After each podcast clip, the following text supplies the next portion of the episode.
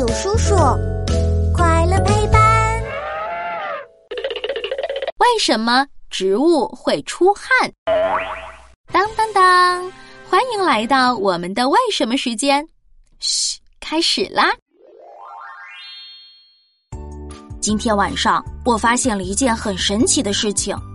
当时我正要给家里的茉莉花浇水，却发现茉莉花的叶子上有好多小水珠。哦，小水珠掉下来了！天哪，又冒出新水珠了，太好玩了！我很想知道为什么茉莉花的叶子上会出现水珠。那这个会不会是露水呀？不对，不对，水珠是从叶子里冒出来的。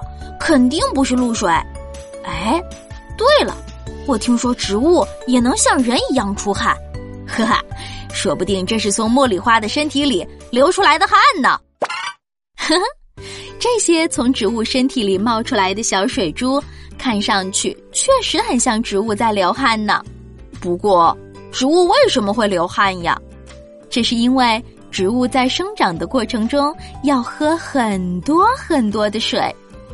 不过，这些水只有一小部分会被身体吸收，大部分的水还要通过叶子排出去呢。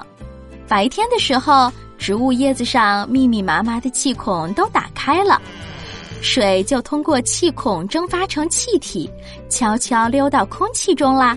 可是到了晚上，叶子上的气孔都关上休息了，可是藏在土里的根还在继续喝水呢。这可怎么办呀？为了把身体里多余的水排出去，植物们想出了一个好办法，让这些水顺着叶子边缘的小缝咕噜噜流出去，也就是流汗啦。不过呀，植物可不是因为太热才流汗，而是因为身体里的水分太多了，需要释放出去。